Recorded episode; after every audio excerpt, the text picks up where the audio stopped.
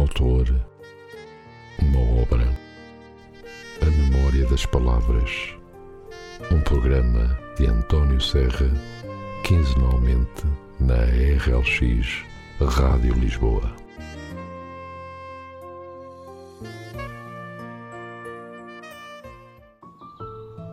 Ora, sejam muito bem-vindos a mais um programa A Memória das Palavras. Para já, os nossos votos de um bom início de semana e desta vez eh, vamos trazer um autor americano. Eh, os últimos programas foram sobre autores portugueses. Desta vez eh, resolvemos trazer-vos Erskine Caldwell. O escritor americano Erskine Caldwell, que viveu entre 1913 e 1987, foi um dos autores mais vendidos de todos os tempos. Os seus romances e os seus contos são distinguidos por uma descrição brutalmente realista do sul rural dos Estados Unidos. Os seus primeiros trabalhos destacaram-se por uma franqueza sexual incomum para para a sua época Eskin Preston Caldwell nasceu no estado da Geórgia, no sudoeste dos Estados Unidos da América, a 17 de dezembro de 1903. Foi um aclamado romancista do século XX, começando a publicar no mesmo ano em que colapsava a economia americana, ou seja, em 1929.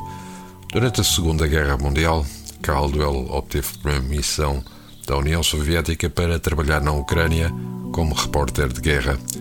Quando voltou, dedicou-se a viajar e, como dissemos, faleceu em 1987. A sua obra toca nas feridas da sociedade americana, a pobreza, o racismo, a exploração das mulheres e a violência doméstica, o que lhe valeu também inúmeras críticas. A Estrada do Tabaco foi o seu romance mais notável, considerado um dos grandes clássicos de todos os tempos da literatura dos Estados Unidos da América. Tem um museu em sua homenagem no estado da Geórgia. Quando jovem, trabalhou em Atlanta, Memphis, Nova Orleans, Filadélfia e Baltimore como operário de fábrica, lavrador, colhedor de algodão, cozinheiro ajudante de palco numa casa burlesca e até revisor de livros. Em 1925, ele deixou a Universidade da Virgínia para se tornar um repórter do Atlanta Journal e casou-se com a primeira das suas quatro esposas, Ellen Lanigan, com quem teve dois filhos e uma filha. Ao descobrir que o trabalho no jornal não lhe deixava tempo para a redação criativa, Calda retirou-se para o Maine por quatro anos a sua prolífera carreira como autor foi lançada por The Bastard em 1929, Poor Fool em 1930 e American Huss em 1931. Mas foi a publicação de Estrada do Tabaco em 1932 que garantiu o sucesso de Caldwell a ação decorre durante a Depressão Americana. A família Lester não sabe como sobreviver à miséria que se vizinha. Residem e gerem os territórios rurais da Geórgia, cultivados com tabaco e algodão, mas já nem isso os salva, debilitados pela pobreza, ao ponto de atingirem um estado de ignorância e egoísmo cruel. Os Lesters preocupam-se com a fome, os apetites sexuais que os devoram e o medo de que a hierarquia social os empurre para uma camada ainda mais desfavorecida. A pobreza, o racismo e a bestialidade dos homens são aqui postas a nus, despindo a sociedade americana dos anos 20 com crueza e violência numa tragicomédia de mestre. A Estrada do Tabaco é um dos grandes clássicos americanos de Erskine Caldwell. Em 1933, a Estrada do Tabaco foi levada ao teatro e, durante sete anos, obteve um recorde na Broadway, apesar de uma acusação de obscenidade que foi movida contra ele pela Sociedade de Nova York para a supressão do vício. A acusação foi rejeitada, assim como uma acusação semelhante contra o próximo romance de Caldwell, O Pequeno Acre de Deus, de 1933, a história de Tai Tai Walden, um fazendeiro da Geórgia e seus filhos e filhas, e o acre estéril e inútil dedicação a Deus, como em Estrada do Tabaco, o tema de Caldwell é a loucura e a promiscuidade dos solistas rurais. Pequeno Acre de Deus é um dos mais vendidos de todos os tempos na história da publicação dos livros. Em meados da década de 30, Caldwell resolveu eh, passar alguns anos como roteirista de Hollywood, mas continuou a sua incrível produção de livros. Depois de uma peça, Journey Man, de 35, ele escreveu Neil the Rising Sun and Other Stories, em 35, The Sacrilege, The Sacrilege of Alan Kent, em 36, e Salsways, em 38. Entre 1938 e 1939, Erskine Caldwell foi correspondente de um jornal no México, Espanha e Checoslováquia, e em 41 correspondente do jornal e rádio na União Soviética. A sua forte consciência social é evidenciada na sua não ficção Some American People de 35 e o Have Seen the, Their Faces de 37, com a fotógrafa Margaret Burke White, que em 1939 se tornou a sua segunda esposa e que também colaborou com ele em North of the Danube, Says It Is This You Usa em 41 e Rússia em guerra de 42. A sua experiência na Rússia também se reflete em Moscou Under Fire e All Night Long de 42, um romance de, da guerrilha russa, entre outros. Dois dos romances mais vendidos de Caldwell apareceram nos inícios dos anos no 40 Trouble in July e Georgia Boy. Em 1942, Caldwell casou-se pela terceira vez com Junie Johnson, com quem teve um filho. Os seus trabalhos de pós-guerra incluem The Sure Hand of God, Episode in Palmetto e A Lamp for a Nightfall de 52. Em 1957, Caldwell casou-se com a sua quarta esposa, Virginia Moffett Fletcher, que ilustrou o seu livro de viagens Around About America de 64 e In Search of Bisco de 65. Após a Segunda Guerra Mundial, a Caldwell viveu muitos anos em Tucson, no Arizona. No final dos anos 50, mudou-se para Remy Valley, na Califórnia. Finalmente estabeleceu-se em Scottsdale, no Arizona em 77. Embora continuasse popular no exterior, Caldwell e o seu estilo simples saíram de moda nos Estados Unidos. Enquanto ele continuava a publicar novos trabalhos, ele evitou entrevistas e aparições públicas. Os seus livros posteriores incluíam as cómicas Miss Mama Amy, de 68, e Annette, 73, e Afternoons in Mid-America, de 76 uma coleção das suas impressões sobre pessoas comuns. Os livros posteriores de Caldwell não conseguiram gerar a notoriedade dos seus trabalhos anteriores, mas ele conquistou o seu nicho como regionalista sério, embora sensacional. Em 82, a New American Library comemorou o 50 aniversário da publicação de Estrada do Tabaco, lançando-o e também O Pequeno Acre de Deus em novas edições de bolso. Em 84, Caldwell foi eleito para a Academia Americana das Artes e Letras. E vamos pegar num livro que contém alguns dos contos de Erskine Caldwell. E nós desta vez eh, escolhemos, portanto, dessa compilação de contos, um conto que, que achamos curioso. Trata-se de O Burro Turbulento. Hot Shepherd almoçava na cozinha quando ouviu um dos rapazes pretos a gritar por ele. Antes que tivesse tempo de se levantar e ir à janela ver o que havia, Margarida entrou a correr, vinda do barracão que ficava no campo e parecia louca de medo. Odd, Odd! gritou-lhe. Ouviste-o?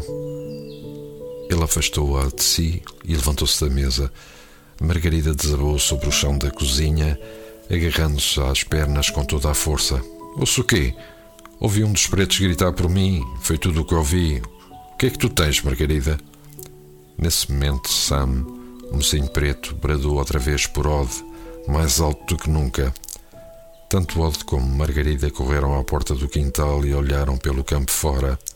A única coisa que lá conseguiram ver foi o gestal, coberto de flores amarelas, e o carvalho negro coberto de folhas secas. Não me dirão a que propósito vem todo este rebuliço e algazarra? Disse Odd, fintando Margarida. Ouvi qualquer coisa, disse ela a tremer. Ouviste o quê? O que ouviste tu? Não sei o que era, mas uh, ouvi qualquer coisa. Mas como é que parecia o som? Com o vento ou coisa semelhante? Soava como alguém que estivesse chamando. Como alguém que estivesse chamando. Ela assinou afirmativamente com a cabeça, agarrando-se mais a ele. Quem é que te estás chamando? Se vejo aqui algum estranho a chamar, mato. Se é bom que ninguém se atrevesse a meter-se contigo. Mato tão depressa. Sam dobrou a esquina da casa a correr, com a alça do fato macaco voando desabotoada atrás dele e o cabelo encarapinhado ereto, como uma caixa de pequenas molas pretas soltas, e arregalava os olhos. Sam, gritou-lhe Oda, deixa de corridas e anda cá. Sam ouviu também, disse Margarida de pé junto ao Odd e tremendo tanto que parecia em vias de cair de novo. Sam está a fugir dele. Ouviu o quê? Ouviu quem? Que é isso, Margarida? Margarida agarrou-se ao Odd com mais força, olhando através do gestal. Odd afastou-a e correu para o pátio. Não esteve ali mais que um minuto, antes que os pés de Sam, batendo na dura areia branca, começassem produzindo um som cada vez mais alto. Sam deu a volta ao canto da casa, um segundo depois, correndo ainda mais depressa do que nunca. Os olhos tinham-se-lhe tornado então completamente brancos e o cabelo parecia ter-lhe crescido algumas polegadas desde que Odd o vira pela última vez. Odd estendeu a mão e agarrou a alça de Sam. Ouviu-se qualquer coisa que se rasgava e Odd viu-se com um pedaço de fato macaco de Sam nas mãos.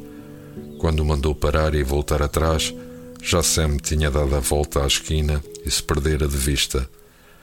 Aquele preto está com medo de qualquer coisa, disse Odd, olhando para Margarida no limiar da porta.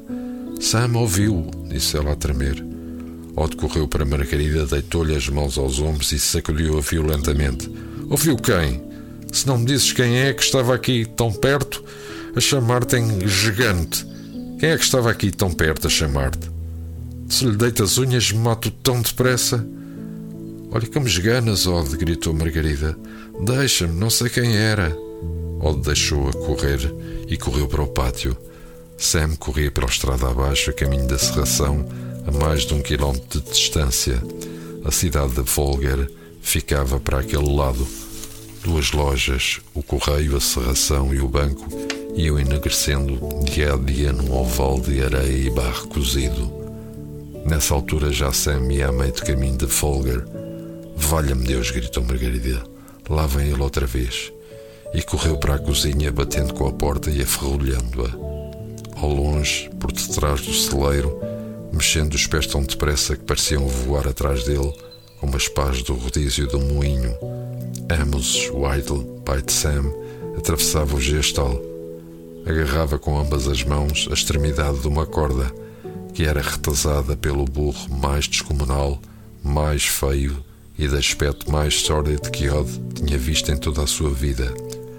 O burro espinoteava através do gestal como uma cobra, atirando com ambos de um lado para o outro, como se fosse a ponta de um chicote de couro. Segure o Sr. Odd, gritava Amos. Seguro pela sua saúde. Odd continuava a olhar para Amos e para o burro, na ocasião em que passavam por ele aos pulos, e acompanhou-os ainda com o olhar e de boca aberta, quando deram uma grande volta ao gestal e partiram outra vez na direção de casa e do celeiro. Seguros, Sr. Otto, suplicava Amos. pela sua rica saudinha, Sr. Odd. Segure-o. Odd deitou a mão a um colar e atirou-o à cabeça do burro. O burro estacou imediatamente, firmando-se nas patas dianteiras e arrastando-as de trás na areia branca e dura, parou tão rapidamente que Amos se viu entalado entre as suas patas traseiras. Odd foi lá para o tirar, mas ele estava de pé antes de correr perigo de apanhar algum coice. Onde arranjaste tu este burro, Amos? Não sei onde o arranjei, mas o que lhe posso dizer é que nunca o tinha visto antes. Estive toda a noite a ver se o prendia. Não preguei a olho e a minha velha deu às vilas de Diogo. Quando ela, as raparigas o ouviram, com certeza pensaram, nem eu sei bem o quê, porque fugiram a gritar que tinham medo dos urros que esse burro dava. Burro dirigiu-se vagarosamente para a porta do celeiro e começou a comer umas maçarocas de milho mal vingadas que Amos tinha deixado cair entre o celeiro e a estrebaria. Mantinha uma orelha ereta e a outra tombada sobre a garupa. Era o burro de aspecto mais sórdido que jamais tinha aparecido naquela região do país. Odd nunca tinha visto coisa que se lhe comparasse. Leva-o daqui, Amos. Não quer aqui burros.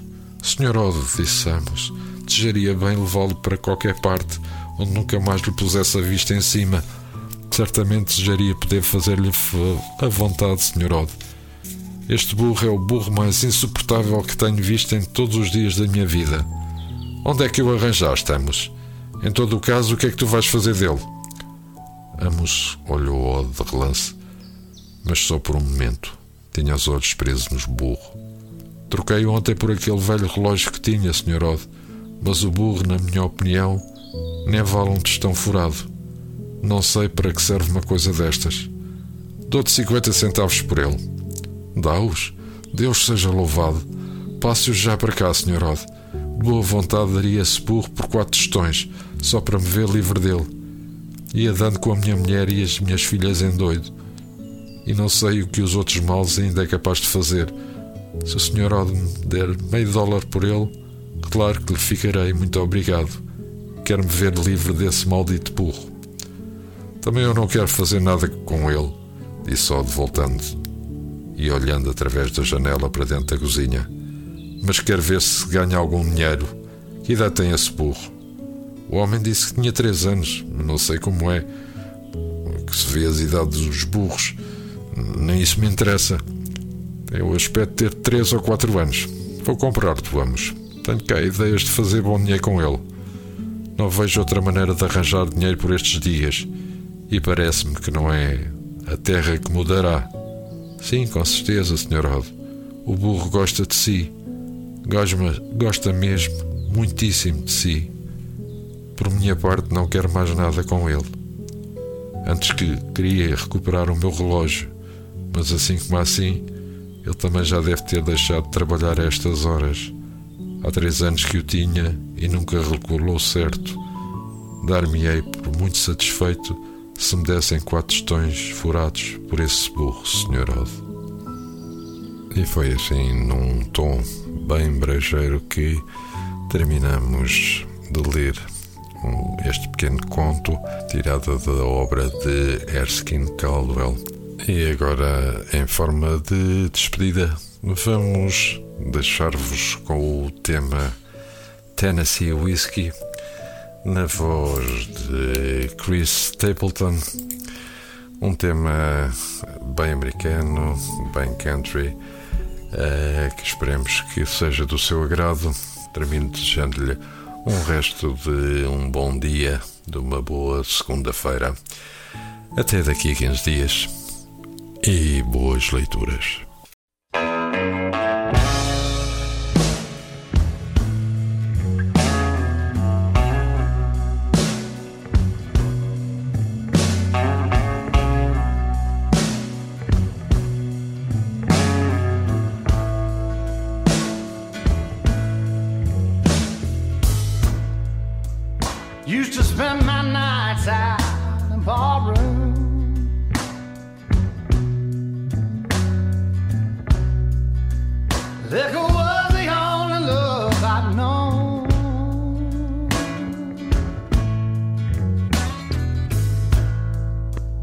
But you rescued me from reaching for the bottom and brought me back, being too far gone. You're as smooth as Tennessee whiskey.